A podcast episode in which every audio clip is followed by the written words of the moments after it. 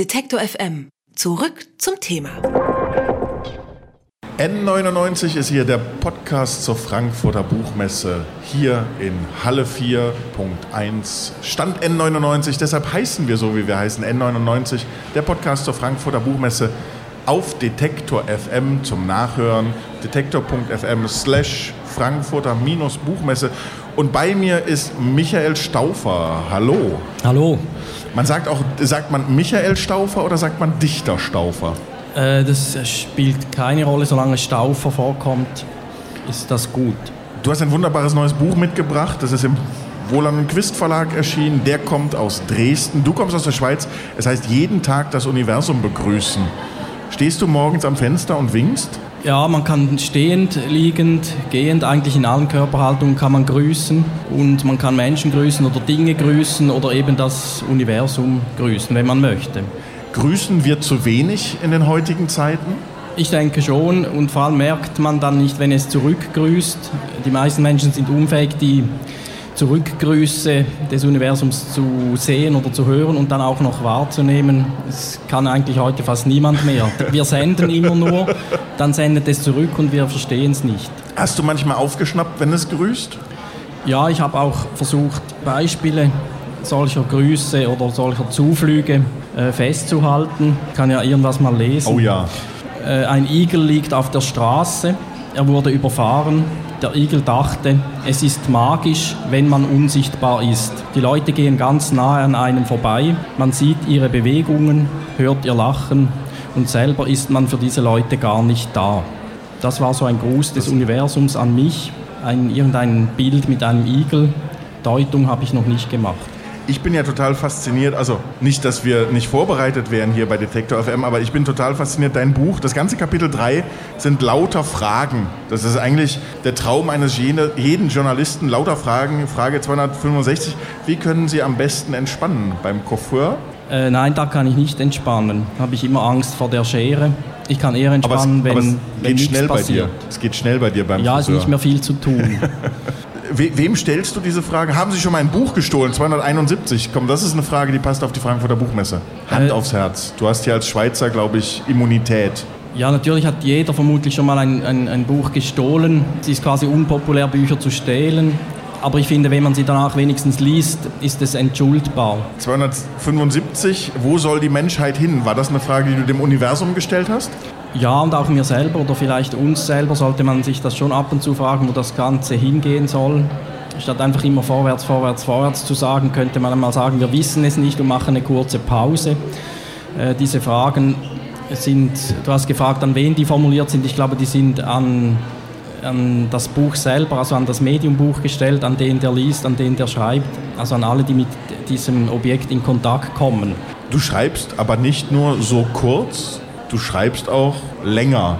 Was fällt dir schwerer? Ist das egal, was für eine Form man nutzt fürs Schreiben?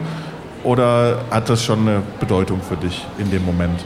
Nein, das ist überhaupt nicht egal. Die Form hat ja eine, oft ist die zwingend, weil man einen bestimmten Inhalt hat, der dann nur in eine Form passt. Oder wenn man keinen Inhalt hat, hat man eine bestimmte Form und füllt die dann. Es gibt ja diese zwei Wege. Andere sind mir nicht bekannt es ist beides, finde ich, anstrengend. Die kleine Form ist schwieriger, weil man, wenn man es dann doch herausgeben möchte, muss man irgendeinen Kniff oder einen Trick finden, um das Ganze zu verbinden oder verbindlich in eine, so in eine Art motivische oder thematische Verknüpfung zu formen. Und das ist eigentlich ein Ding der Unmöglichkeit, weil diese Kurzformen sind ja nicht eigentlich dazu gedacht, dass sie nachher hintereinander passieren, die passieren eigentlich durcheinander. Und das Buch ist immer noch ein relativ lineares Medium und kann so ein Durcheinander schlecht abbilden, aber ich denke, dass das schon eine Zukunftsfunktion des Buches sein müsste, dass es auch ein, ein, ein Durcheinandertext abbilden kann und nicht nur lineare Gebilde. Deswegen versuche ich das auch immer wieder. Hintereinander und durcheinander sind gute Stichworte. Wie ist das beim Schreiben? Ist ein längerer Text auch im Schreiben auch strukturierter? Also arbeitest du dann anders? Passieren die kurzen Texte auch zwischendurch beim Schreiben im Zug oder irgendwo?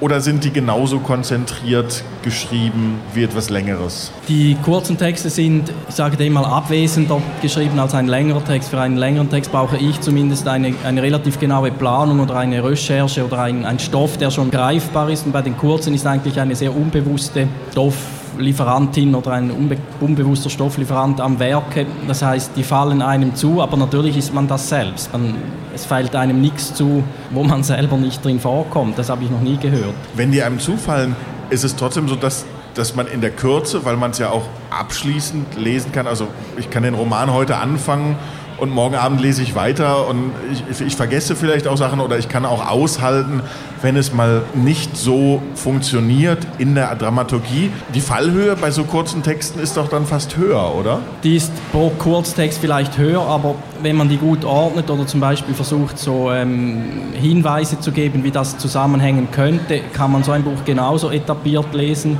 eher noch besser, weil die Verknüpfung eben oft auch im, im Kopf passiert oder im Hirn oder wo auch immer das dann ist, dieses Zentrum der Verknüpfung. Und das macht eigentlich relativ viel selbstständig, wenn man ihm den Raum gibt. Man muss halt Pause machen zwischen dem Lesen damit sich diese Teile verknüpfen können. Du kannst, ich hoffe, du schlägst mich nicht dafür, dass ich das sage, du kannst herrlich wütend lesen. Also diese, diese Wut, die ich in manche Texte hineinlese in deiner Stimme, dieses laute, ärgerliche, das ist am Ende für den Zuhörer ja oft fast schon wieder lustig überspitzt. Ist das Lustige manchmal in der Wertung, in der Literatur unabsichtlich Wer bewertet das? Der Literaturkritiker an sich. Aha. Also, oder überhaupt, also ich habe immer das Gefühl, dass alles, was mit Humor zu tun hat in der Literatur, dem wird Leichtigkeit oder zu wenig Tiefgang unterstellt. Und dabei hat es ja gerade auch in deinem Fall eigentlich oft sozusagen diesen Moment, wo man sich beim Lachen auch äh, verschlucken könnte oder wo einem das Lachen im Halse stecken bleibt, so heißt es, glaube ich, besser. Ja, man muss damit spielen, oder? Man muss damit spielen, dass der Mensch zu lachen anfängt, dann lacht er, dann kommt ein Moment, wo er sich fragt, worüber, lacht weiter und merkt am Schluss, er hat über sich selber gelacht. Dann hat man es eigentlich gut gemacht. Wenn er nur über andere lacht oder nur über die Pointe des Autors, dann ist es vielleicht nicht so ernsthaft. Aber ich persönlich bin einfach so äh, veranlagt, dass wenn ich wählen kann, das sind ja nur äh, Reaktionen, Lachen oder Weinen, auf dasselbe Übel eigentlich. Ich kann lachen aus Trauer oder aus Freude. Ich persönlich habe jetzt einfach entschieden, dass ich lieber lache als weine und deswegen versuche ich die Färbung eher ähm, wenn es geht, Richtung Lachen zu, zu betreiben. Diese Wut, die da rauskommt, die hat schon mit dem Lachen zu tun, weil das ja eine, eine hilflose Geste ist, eigentlich Lachen. Sie wird aber oft nicht als das bewertet. Das Lachen gilt oft als etwas Positives, aber ich empfinde das sehr oft in Gesprächen als genauso verräterisch, wie wenn jemand, weinen tun sie ja selten, aber oder wenn jemand so, äh, Teflon nenne ich die Teflon-Menschen, die gar keine Regung haben oder dann eben immer dieses zu jeder Antwort, das bringt ja auch nichts. Und damit muss man halt einen Umgang pflegen und dieses leicht zornige, zwingt die Menschen dann halt kurz, glaube ich, schon innezuhalten und zu überlegen, wieso nervt der Typ sich jetzt, wogegen nervt er sich, bin ich schuld, ist der schuld. Damit kann man schon arbeiten. Ich finde das eigentlich eine gute Methode. Du liest, du liest, du liest viel, du liest laut. Ist es wichtig, dass man deine Texte laut gelesen hört? Nein, das ist komplett unwichtig. Also man müsse einfach irgendwie lesen. Es gibt natürlich Menschen, die können sich gar nicht mehr so gut konzentrieren und denen rate ich immer, lies es dir laut vor oder halblaut oder mit wenigstens mit Lippenbewegung, weil diese Disziplin des Lesenkönnens, die geht nicht verloren, aber die muss man ja trainieren, das ist ja nicht angeboren. Deswegen ist es für alle Art Bücher,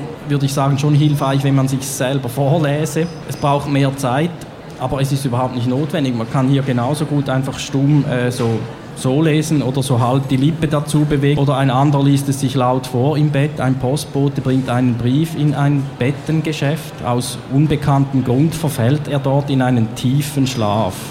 Man muss zwei Kollegen dieses Postboten organisieren, um ihn aus dem intensiven Schlaf zu holen. Der Arbeitgeber entschuldigt sich danach beim Bettengeschäft und sagt, man habe sich um eine psychiatrische Behandlung des Angestellten gekümmert. Die Sache sollte sich nicht mehr wiederholen. Dann kann man da sich das nochmal vorlesen, wenn man es nicht verstanden hat. Also das kann man aber auch still lesen, finde ich. Das ist ein Hinweis auf diese äh, ausbeuterischen Subunternehmen, die die Deutsche Post, aber auch die Schweizer Post hat. Da fällt der Mitarbeiter zwingendermaßen, weil er so, der kommt gar nicht nach mit Ausliefern. Die haben ja auch Autos, wo sie drin übernachten müssen. Die müssen leben wie, wie Tiere in diesen kleinen Kabinchen. Und das wäre jetzt wieder so eine Art leicht humoristische ähm, Beschreibung eines eigentlich sehr ernsten Zustandes. Und dass der dort liegen bleibt und zwei Kollegen ihn rausholen und sich dann entschuldigen, ähm, ja, das macht nicht, die Post macht das nicht, die entschuldigt sich nicht dafür, dass diese Subunternehmer auf ihren Höfen ihre Autos parkieren müssen und dort übernachten müssen. Also man kann das schon ernst nehmen, wenn man möchte. Und sonst ist ein guter Witz, finde ich, dass der dort einfach einschläft. Wir entschuldigen uns auch nicht, vor allem nicht dafür, dass wir dich eingeladen haben. Das ist N99, der Podcast zur Frankfurter Buchmesse. Michael Stauffer, vielen Dank. Danke vielmals für die Einladung. Alle Beiträge, Reportagen und Interviews können Sie jederzeit nachhören im Netz auf detektor.fm.